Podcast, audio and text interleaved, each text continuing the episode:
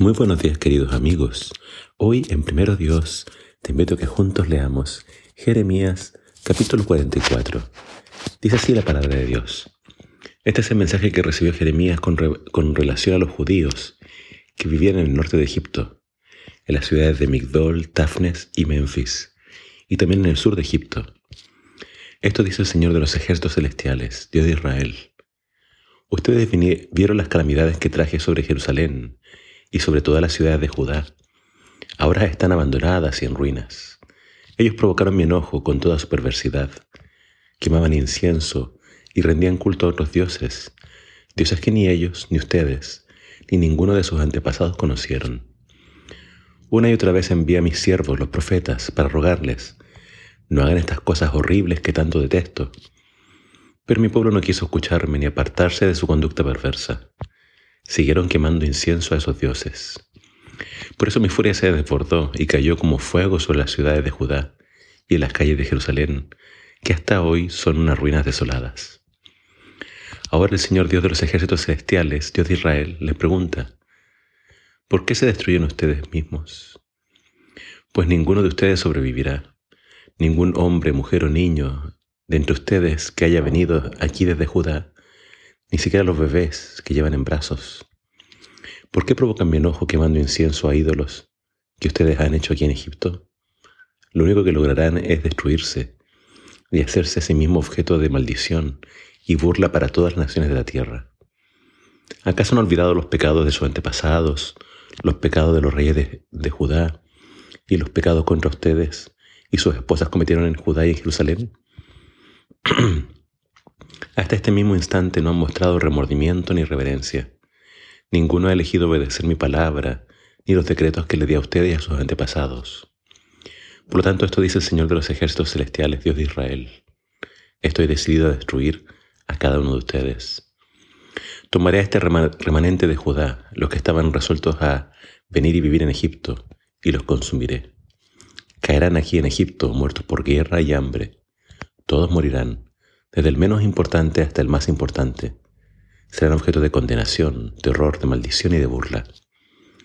Los castigaré en Egipto, así como lo hice en Jerusalén, con guerra, hambre y enfermedad.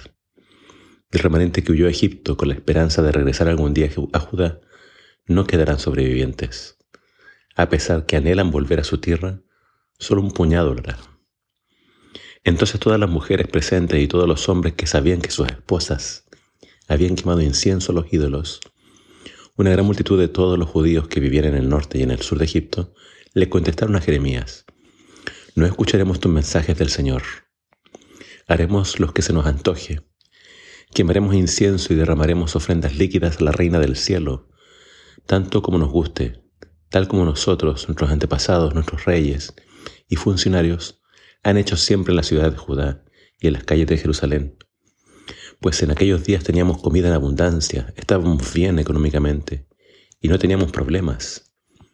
Pero desde que dejamos de quemar incienso a la reina, reina del cielo y dejamos de rendirle culto con ofrendas líquidas, nos hemos visto en tremendos problemas y hemos muerto por guerra y hambre.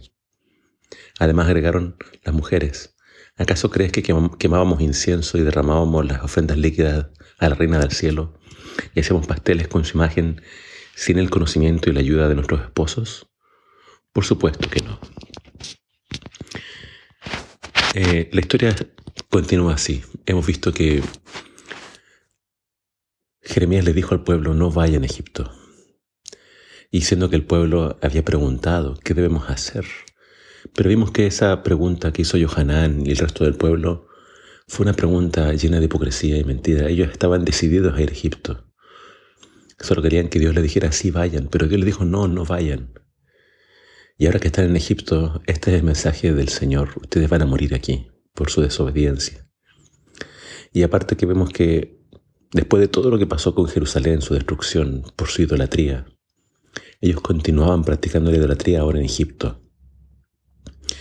Se honraba la reina del cielo, que tiene que haber sido Ishtar, o también Astarte, conocido en otras culturas. Israel siempre tuvo problemas con la adoración a Baal y a esta diosa Ishtar, la diosa de la fertilidad. Y acá las mujeres alegan de que mientras estuvieron adorando a la diosa del cielo, al reina del cielo, tenían abundancia. No reconocieron nunca que fue Dios que les dio esa abundancia. Hay que tener mucho cuidado con distinguir de dónde vienen nuestras bendiciones. Hay muchos que creen que sus bendiciones vienen de su buena suerte o su gran esfuerzo, o simplemente le atribuyen su éxito a otras cosas. Pero siempre es Dios, porque Él nos da vida, nos da salud y nos da las oportunidades. No le rindas culto a nadie más. Obedece a la voz del Señor.